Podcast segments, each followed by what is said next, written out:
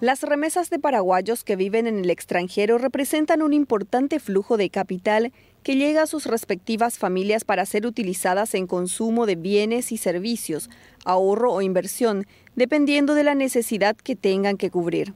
Según datos de la Organización de las Naciones Unidas ONU, en el año 2019 Paraguay tenía 871.638 emigrantes, es decir, 12,19% de su población, de los cuales un 57,29% del total de emigrantes correspondía a mujeres y 42,70% a hombres. Los tres principales destinos de emigración son España, Estados Unidos y Argentina, con una participación aproximada de 60,8%, 16,1% y 7% respectivamente.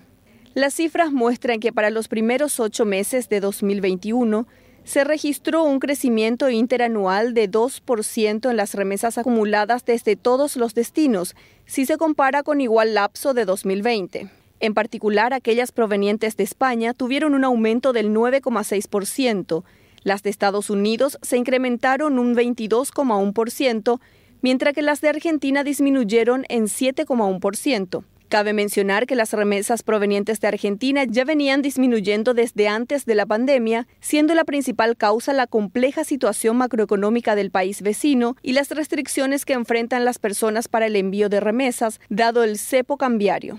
En términos absolutos, hasta el mes de agosto del corriente año, ingresaron divisas por 315,9 millones de dólares. La entrada desde España fue de 191,9 millones de dólares, desde Estados Unidos 50,8 millones de dólares y desde Argentina 22,2 millones de dólares.